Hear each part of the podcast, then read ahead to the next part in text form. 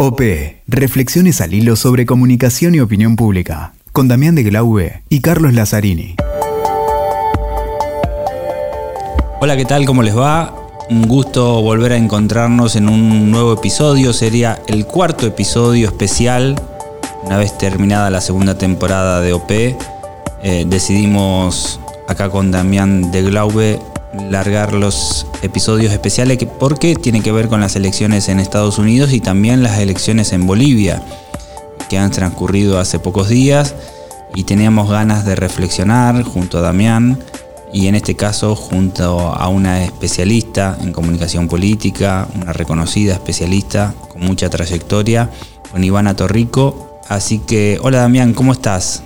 ¿Qué tal, Cali? ¿Cómo andás? Y es justamente lo que vos decías, ¿no? Cada elección tiene cosas individuales, cada elección tiene puntos conflictivos en la estrategia, en la opinión pública, en las campañas, y está bueno que también veamos elecciones concretas, ¿no? Como es el caso de estos especiales de Estados Unidos, de Bolivia, como hicimos la temporada anterior eh, con otros casos. Así vemos también cómo es el día a día cómo es la aplicación de la comunicación política, de la opinión pública y su, relación con la política, ¿no? Para que veamos en concreto los conocimientos de manera aplicada. A veces teorizamos mucho sin. nunca dejamos de, de lado los ejemplos, pero está bueno que veamos también situaciones de casos concretos, ¿no? Así es, y vamos a ver cómo Ivana nos cuenta eh, un poco cómo fueron las campañas, eh, un poco analizando también a la luz de los resultados cómo fueron las distintas estrategias, qué significó.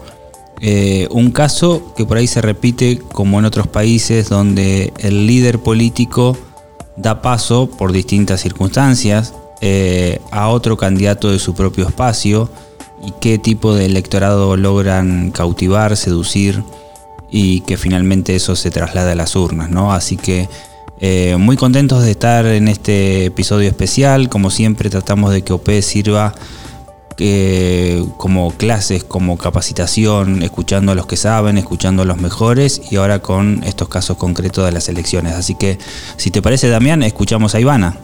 Exacto, Cari, me parece muy bien que la escuchemos y como bien decías vos, un caso especial, un liderazgo, un sistema electoral que necesita una, una mayoría casi de mitad más uno o con una distancia de 10 puntos, en un escenario que se presentaba complejo, un esquema eh, distinto, un país eh, con algunas cosas eh, particulares. Así que bueno, como bien decías vos, muchos desafíos y escuchémosla, veamos qué, qué nos dicen y de paso qué reflexiones sacamos.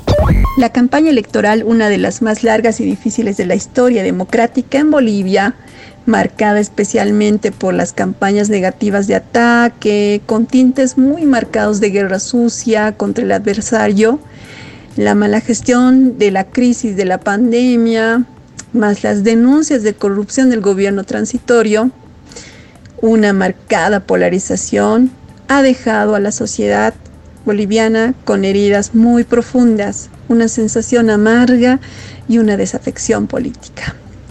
Después de los conflictos de octubre y noviembre de 2019, la sociedad boliviana ya tenía eh, pronunciadas diferencias, creo yo, y la clase política no supo entender esto.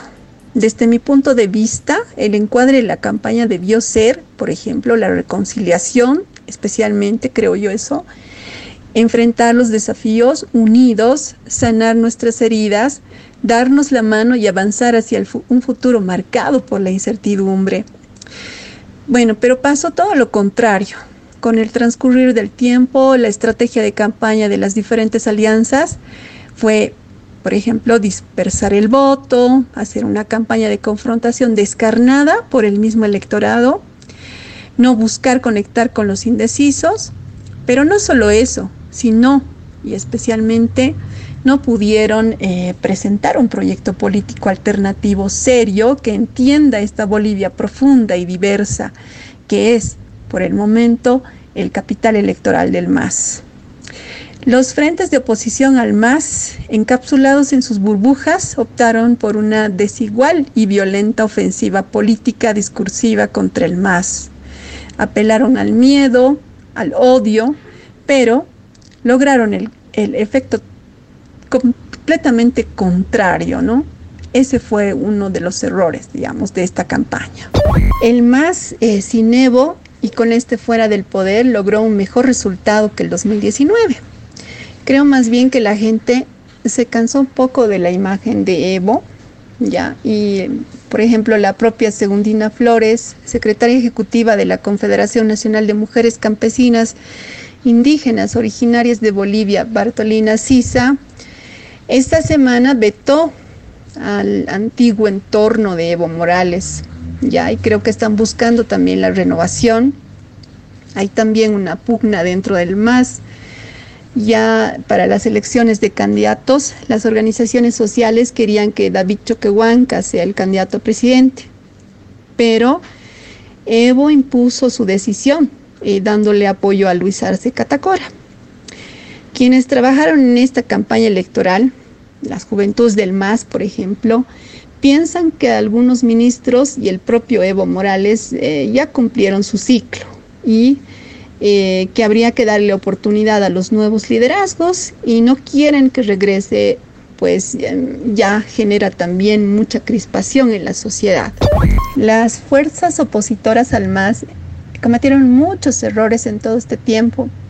Por ejemplo, la presidenta transitoria, ya en enero de este año, en un discurso emitido en Sucre, dijo, eh, no debemos permitir que vuelvan los salvajes al poder, refiriéndose a Evo y su entorno. Y ahora ya en agosto de este año, el presidente del Comité Cívico Pro Santa Cruz, Rómulo Calvo, llamó bestias humanas a los bloqueadores que impidieron el paso de oxígeno y secuestraron pobladores de Yapacaní y Tiquipaya. Se ratificó en sus declaraciones e indicó que no hay otra manera de llamar a estas personas. Bien, este tipo de, desafortunadas declaraciones hicieron que la gente piense muy bien si la derecha debería volver al poder. Además, reforzaron la narrativa del más, polarizaron eh, aún más el país, siendo que las principales tareas de la presidenta transitoria era pacificar Bolivia, Creo que todos olvidaron esto, salvo algunos casos, ¿no? Em, se olvidaron de dar ese discurso conciliador y de unidad.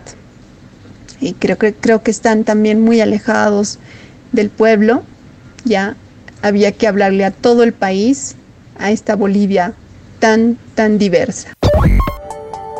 Súper interesante, Damián. Eh, me gusta mucho este ejercicio, como estamos haciendo en las elecciones de Estados Unidos y en este caso de Bolivia, poder escuchar ahí a los que están en el territorio, a los que están cercanos, a los que conocen en profundidad cómo es el proceso, porque en este, en este podcast que intentamos sea global, a veces consultar a los especialistas que están en el territorio tiene un plus y en este caso ha sido, me parece, y ojalá así lo hayan disfrutado todos los que escuchan OP, eh, muy aleccionador lo que nos contaba Ivana.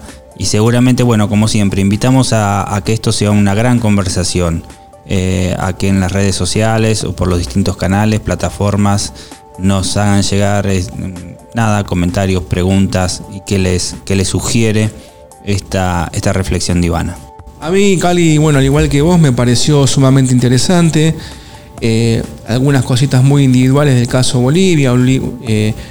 tenemos un líder que había sido, bueno, con algunas cuestiones, como decías vos, eh, dejado de lado el mapa político. Hoy quien gana la elección supera la elección anterior de ese líder. Todas estas cosas que nos explicaba eh, Ivana muy bien, cómo fue la campaña, sumamente interesante para lo que bien decías vos, que discutamos un poquito, hablemos, conversemos, que todos los que nos escuchan nos envíen sus mensajes, sus mails la idea de esto es que sea un gran ida y vuelta de la comunicación política, de las campañas, de la opinión pública. Así que, pero Cali, eh, escuchamos una cosa, si, si nos quieren escribir, ¿dónde nos encuentran? ¿Dónde nos, ¿Dónde nos mandan mensajitos? OP Podcast nos buscan en todas las redes sociales. Bueno, hoy es muy fácil encontrarnos, así que no van a tener problema. Nos gusta que comenten, nos gustan que compartan, nos gustan, eh, nada, generar esta conversación. Exactamente, todos los mensajes son bienvenidos, las críticas, los apoyos, eh, las sugerencias, así que esperamos que todos nos, nos den su, visión y aquellos que, tengan alguna inquietud también, bueno, que quizás podamos incorporar, Cali, también a algunos oyentes aquí a, esta conversación, al estudio, al, al momento en que estemos grabando.